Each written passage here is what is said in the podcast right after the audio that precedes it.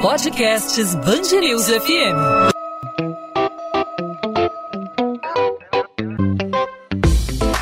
Dois às 20, com Maurício Bastos e Luana Bernardes. Oferecimento Cultura Inglesa. Inglês com cursos ao vivo pela internet, que incentiva, desenvolve e move você. Nessa semana começou a vacinação contra a Covid-19 para idosos. A campanha de vacinação tão aguardada que começou é, com os profissionais de saúde que atuam no combate direto à pandemia da Covid-19 nos hospitais, lidam diretamente no tratamento com os pacientes do coronavírus. Depois, essa gama de é, pacientes, esse alvo se estendeu com profissionais de saúde com mais de 60 anos e agora a população em geral, população mais idosa. Progressivamente progressivamente esse grupo vai aumentando, esse grupo de pessoas imunizadas vai aumentando para que se dê por completa a imunização da população do Rio de Janeiro. Agora, sobre a vacinação dos idosos, quais os cuidados que eles devem ter na ida e na volta para se vacinar? Muitos estão há meses sem sair de casa, com medo de se expor e, de certa forma, uma precaução para não ter uma exposição à Covid-19. Eles devem ir acompanhados. É, quem toma remédio regular como de pressão deve tomar antes de ir, para saber quais são as precauções que devem ser tomadas para os idosos tomarem a vacina, se imunizarem, a gente vai conversar com a geriatra Roberta França, geriatra, membro da Comissão de Direito da Pessoa Idosa da Ordem dos Advogados do Brasil. Doutora Roberta, obrigado por aceitar nosso convite. Seja bem-vinda aqui à Band News FM, tudo bem? É um prazer estar falando com você, com todos os nossos ouvintes. Feliz, né, como geriatra, é, tendo os meus idosos já começando a vacinação na cidade do Rio de Janeiro e na certeza de que em breve, até março, nós estaremos com toda a nossa população vacinada, se Deus quiser. Sem dúvida, doutora Roberta, a gente pode observar nas redes sociais, né, nas reportagens exibidas aí pela imprensa, o sorriso no rosto, uma espécie de, de renovação, a, a, a, o elixir da juventude aí para a população mais idosa que está tendo a chance nesse momento de se imunizar. Há algum tipo de risco envolvido aí para os idosos? Assim, a gente queria saber de imediato é, a respeito dos critérios, né? Foram estabelecidos critérios para vacinar a população de maneira gradual, já que nesse primeiro momento não há um número elevado de vacinas disponíveis para toda a população. As campanhas normalmente são feitas por etapas. Primeiro profissionais de saúde, agora as pessoas mais velhas, as pessoas é, que estão aí nas entre 90 e 100 anos ou com mais de 100 anos. Qual a justificativa para a adoção desse critério na hora de vacinar a população? Bom, primeiro que é, o nosso, nós sabemos desde o começo da Covid, né, que os idosos eram o público é, com mais, mais, dificuldade diante do processo da Covid, que, no, que eram mais sensíveis à doença e poderiam se agravar de uma forma muito maior. Então, diante disso, obviamente, quando chegasse a vacina, nós teríamos que dar um foco muito grande nessa população. E esse escalonamento feito pela Prefeitura foi muito inteligente, né, porque nós pegamos a população altamente idosa, então o público 80 a mais, para colocá-los já numa condição é, de, de, preven de, de, prevenção, de, de, vacinação, e com isso a gente já começa a ajustar esse público até chegar nos 60 anos. A gente tem um público muito grande com 80 a mais, e como é um público de maior risco, obviamente, eles tendo a vacinação eh, como prioridade, a gente consegue já evitar que esse público, é, além, se tiver a Covid, tenha formas graves da Covid, levando aí a um CTI, a intubação. Então, esse primeiro movimento foi muito importante porque a gente pega essa população que tem um risco muito grande do agravamento da Covid. Então, esse escalonamento foi muito interessante e é muito inteligente. E lembrando que os nossos nos nossos pacientes, como estavam em casa né, há muito tempo, como você mesmo disse, tem que ter o cuidado muito grande ao sair de casa, né? Colocar a máscara e lembrar que a máscara precisa estar cobrindo nariz e boca, isso é muito importante. A gente vê muito idoso com a máscara só na boca, então cobrindo nariz e boca, lembrar de levar o álcool em gel para estar todo o tempo higienizando a mão desse idoso e, se possível, optar pelo drive-thru, né? Que tem vários pontos na cidade onde o idoso pode se vacinar de dentro do carro sem necessidade de sair. O idoso que está preso em casa, né, durante ficou praticamente um ano dentro de casa, de certa forma fica mais fragilizado, né? A gente é, tem informação de muita gente que abriu mão de tratamento médico, né? teve que deixar de eh, fazer suas consultas, fazer exames, justamente pelo medo da Covid-19. Nesse momento, talvez é, é, o ideal seria a gente dar um pouco mais de confiança, mas claro, é, tendo todas as precauções para colocar o pé fora de casa, a gente falando a respeito dos idosos, né? Um acompanhamento, o ideal é que o idoso vá acompanhado por alguém que tenha mais resistência, que consiga conduzir é, e também de maneira protegida aí a, a um posto de saúde.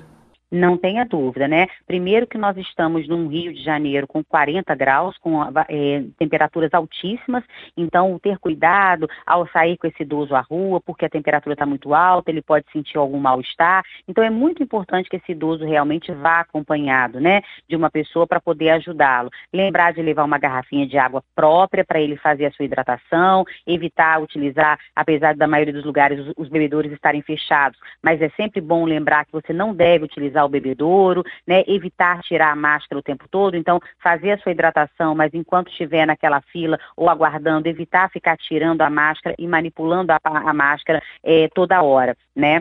E lembrar também a importância de manter as suas medicações de rotina. É, isso é uma coisa que durante o ano todo de pandemia eu dei várias entrevistas e falei muito sobre isso, né? Da importância de você não parar os seus tratamentos de rotina. O seu remédio da pressão, o seu remédio do diabetes, do hipotiroidismo, hipotiroidismo, é, da, da, da osteoporose. É muito importante que todos os idosos tenham mantido os seus tratamentos, porque nós temos sim uma pandemia, mas as outras doenças continuam, né? A gente continua tendo hipertensão, diabetes, hipotiroidismo, osteoporose, essas outras doenças, elas não passaram, né? Então é muito importante esse acompanhamento regular. E se você tiver qualquer dúvida em relação a se você pode ou não tomar a vacina diante de uma enfermidade, diante de uma doença que você esteja em tratamento, fale com o seu médico, tire as suas dúvidas, porque a gente tem assim pouquíssimas questões atreladas à não vacinação, né? Mas a gente orienta que se o idoso, por exemplo, estiver com febre, não deve ser vacinado. Se ele tiver em vigência de radioterapia ou de quimioterapia, ele também não deve ser vacinado, a menos que o médico oncologista autorize para tal.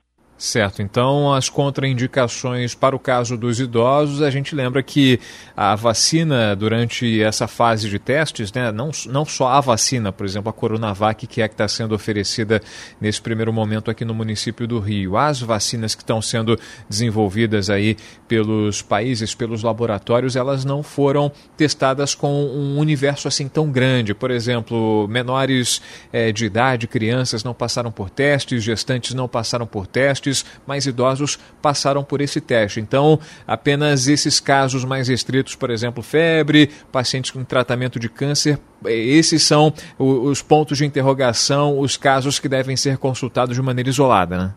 Exatamente, porque nesses pacientes a gente entende que esse paciente está com uma imunidade muito baixa, né? Um paciente que está em vigência de uma quimioterapia ou de uma radioterapia, ele está com a imunidade muito baixa. O paciente em vigência de febre, ele pode estar tá num quadro infeccioso, e se ele estiver num quadro infeccioso, ele não pode ser vacinado. Então, esses são as contraindicações mais imediatas que a gente orienta. Caso contrário, todos devem se vacinar, né? É muito importante que a gente entenda a importância do momento que a gente está vivendo. Né? Estamos vivendo aí há mais de um ano uma pandemia que tirou tanto da gente, né? Tirou os sorrisos, tirou os abraços, tirou os encontros, né? Tantas coisas foram, foram nos sendo tiradas ao longo do ano de 2020. Então essa é a grande oportunidade, né? Cada vez que você vê um idoso sorrindo, você sabe que a esperança de dias melhores e de que a gente pode voltar a ter encontros, a, a viver em sociedade como a gente sempre viveu. Nós somos seres sociais, né? Precisamos viver em bando, precisamos estar juntos. E a, a vacina é a única oportunidade que nós temos nesse momento. Então é muito importante que a população compreenda a importância da vacinação e não tenham medo de vacinar, tenham medo de não se vacinarem. A gente tem que ter medo de viver essa, essa loucura que foi o ano de 2020 por mais tempo. Então que venha a vacina e que ela seja um direito de todos. Sem dúvida, doutora Roberta. A gente falou aí de cuidados e precauções, falando a respeito do, dos, dos idosos é, para saírem de casa, os cuidados que devem ser tomados para que sejam transportados aí para que haja o deslocamento com segurança, sem possibilidade de contágio. Muitos idosos estão muito ansiosos para tomar, para receber essa primeira dose da vacina. Mas por outro lado, a gente imagina que muita gente tenha medo, tenha receio a respeito de é, reações adversas, qualquer tipo de problema que possa é, ocorrer. Como trabalhar com o psicológico do idoso nesse momento que é de muitas dúvidas, né? Que é de muita, que é de muita dúvida, que é de muita incerteza, apesar dos testes apresentarem um resultado aí muito, é, muito animador para imunizar a população é, mundial, os testes que já foram colocados em prática aqui no Brasil, falando aí da confiabilidade das doses que vão ser aplicadas, como tirar essa, esses grilos da cabeça da população mais idosa, que geralmente é um pouco mais complicada de, de, de lidar, de fazer o processo de convencimento?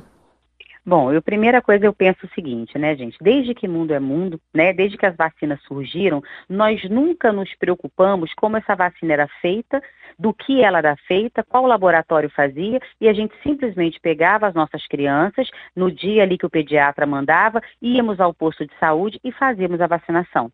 Né? Então, é esse o mesmo movimento. Nós temos que simplesmente sair de casa, pegar o nosso idoso, levá-lo ao posto e vacinar confiando de que a vacina é segura, como todas as outras vacinas que surgiram ao longo do tempo. É claro que há, há 70 anos atrás, há 90 anos atrás, um processo de, de, de, de construção, de criação, de execução de uma vacina era infinitamente mais difícil, porque nós não tínhamos tecnologias que nós temos hoje. Então, hoje, esse processo, ele consegue ser mais veloz, ele consegue ser mais rápido, mesmo que a gente não acredite acredite nisso, mas enquanto nós estamos dormindo, enquanto nós estamos na nossa rotina, vários laboratórios estão 24 horas trabalhando em busca de medicações, de remédios e de tratamentos de inúmeras mazelas que tem no mundo, não só da Covid, mas tantas outras que a gente ainda está buscando eh, respostas, como o HIV,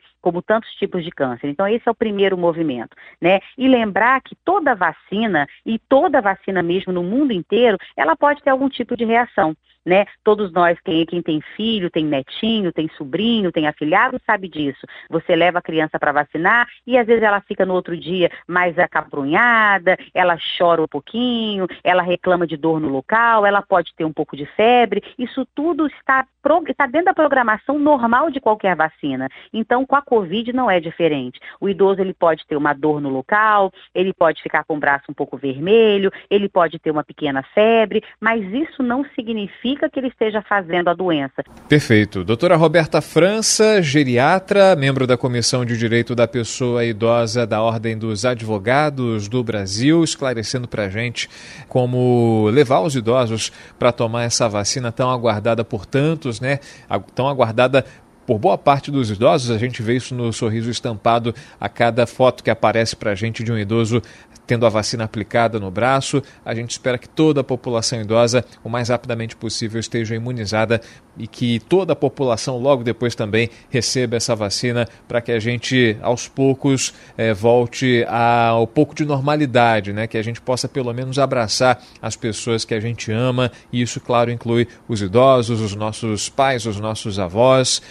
Doutora Roberta, mais uma vez, obrigado pela participação aqui no podcast 2 às 20 da Band News FM. Até uma próxima oportunidade. Obrigada, Maurício. Um grande abraço para você e para todos os nossos idosos e parabéns porque vocês estão conseguindo aí, entrando para a história. Todos nós, doutora Roberta. Obrigado, hein? Até a próxima. 2 às 20, com Maurício Bastos e Luana Bernardes. Dez suspeitos foram mortos e outros seis foram presos durante uma operação da Polícia Militar realizada simultaneamente em sete comunidades das zonas norte e oeste do Rio. As regiões são disputadas por milicianos e traficantes. A ação ocorreu nos morros da Caixa d'Água, do 18 e do Urubu, na zona norte, Flechal, Barão, Batomuxi e Chacrinha, na zona oeste. Segundo a PM, as equipes foram atacadas por criminosos armados em vários pontos das comunidades e houve confronto. Os agentes apreenderam cinco fuzis, uma submetralhadora, quatro pistolas, rádios comunicadores e drogas. O policiamento permanece intensificado em toda a região. A Polícia Civil do Rio confirma que as manchas de sangue encontradas na roupa do vizinho suspeito de envolvimento no desaparecimento das três crianças em Belfor Roxo, na Baixada Fluminense, não eram das vítimas. O exame do Instituto de Pesquisa e Perícias em Genética Forense apontou que o sangue pertencia à companheira do acusado. Com a informação, a polícia descarta a participação dele no caso. A Delegacia de Homicídios da Baixada Fluminense investiga se traficantes da comunidade Castelar estão envolvidos no caso. Há informações de que os meninos teriam sido mortos porque um deles teria roubado uma gaiola de passarinho de um familiar de um dos criminosos. Apesar de imagens mostrarem que o ex-jogador do Botafogo Marcinho bebeu no dia do acidente que provocou a morte de duas pessoas na zona oeste do Rio, o intervalo entre a presença dele no bar e o horário do atropelamento não permite afirmar que ele dirigia sob efeito de álcool, segundo a Polícia Civil. O inquérito foi finalizado e entregue ao Ministério Público com indiciamento por duplo homicídio culposo, quando não há intenção de matar, mas com agravante pela fuga do local e por trafegar em velocidade acima do limite permitido na via. Imagens do circuito de segurança do restaurante flagraram Marcinho bebendo pelo menos cinco chopes entre 11 da manhã e 1 da tarde no dia 30 de dezembro de 2020. O casal Alexandre Silva de Lima e Maria Cristina José Soares foi atropelado por ele no mesmo dia na Avenida Lúcio Costa, no Recreio dos Bandeirantes, por volta de 8 e meia da noite. Em depoimento, o ex-jogador do Botafogo disse que não ingeriu bebida alcoólica e que antes do acidente estava numa confraternização e que depois foi até um mercado. Um laudo da Polícia Civil apontou que quando Marcinho atropelou os dois professores, o carro estava em alta velocidade, entre 86 e 110 km por hora. Em depoimento, o atleta afirmou que dirigia a 60 km por hora, 10 a menos do que o limite da via, e que tentou frear e desviar das vítimas. Os comerciantes vão poder abrir as portas na terça e na quarta-feira de carnaval. A medida é tomada após um acordo entre a Federação do Comércio de Bens, Serviços e Turismo e o Sindicato dos Empregados do Comércio do Rio. Para a FEComércio, a decisão pode contribuir para o aumento das vendas e dar fôlego para que o setor volte a crescer. No ano passado, o comércio carioca registrou o pior desempenho dos últimos anos, com um recuo de 18% nas vendas em comparação com o mesmo período de 2019. O resultado, segundo o Clube de Diretores Logistas, ocorre por causa dos meses de lojas fechadas na pandemia. Na segunda de carnaval, fica mantida a autorização para o funcionamento regular do setor, já que o ponto facultativo foi cancelado. 2 às 20. Ponto final no 2 às 20. O 2 às 20 é a Band News FM em formato podcast com os principais destaques do Rio de Janeiro, os principais assuntos da nossa cidade e do nosso estado, sempre disponível para você a partir das 8 da noite, de segunda a sexta-feira, nas principais plataformas de streaming de áudio ou no nosso site bandnewsfmrio.com.br. Hoje uma edição especial. Completamos nesta quarta-feira um ano de podcast 2 às 20. Esse projeto que nasceu após uma sugestão da chefia de jornalismo da Band News FM, na figura do Marcos Lacerda e do Mário Dias Ferreira. Foi abraçado por mim com a chegada aqui na Band News FM. Tem a parceria da Luana Bernardes, que excepcionalmente não pode estar durante esse período fazendo o podcast 2 às 20, mas em nome da Luana, em nome da direção da Band News FM, do jornalismo do grupo Bandeirantes, eu agradeço a você, ouvinte, que nos acompanha sempre de maneira fiel aí no seu aplicativo de streaming de áudio, no seu tocador favorito de podcast podcast, você que assina o 2 às 20, você que baixa sempre os nossos episódios. Muito obrigado pela sua audiência, muito obrigado pelo seu prestígio, muito obrigado pela sua companhia ao longo desse ano. E fica renovado o compromisso de sempre produzir conteúdo relevante para você, conteúdo interessante para te deixar muito bem informado. 2 às 20 volta nessa quinta-feira, claro, sempre com a sua participação, não só ouvindo, mas também sugerindo. A gente recebe sua sugestão a sua crítica, a sua análise, pode falar com a gente pelas nossas redes sociais. Comigo você fala pelo Instagram, no arroba Maurício Bastos Rádio. Você pode mandar aí o seu direct que a gente responde para você. E claro, nas redes sociais da Band News FM você também pode fazer o seu contato. É só procurar não só no Instagram, mas no Twitter e também no Facebook, Band News FM Rio. Podcast 2 às 20 volta nessa quinta-feira. O encontro está marcado. Até lá, gente. Tchau, tchau.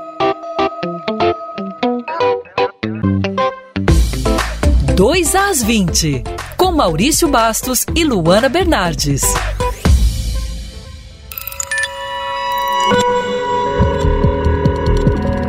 Podcasts Bangerils FM.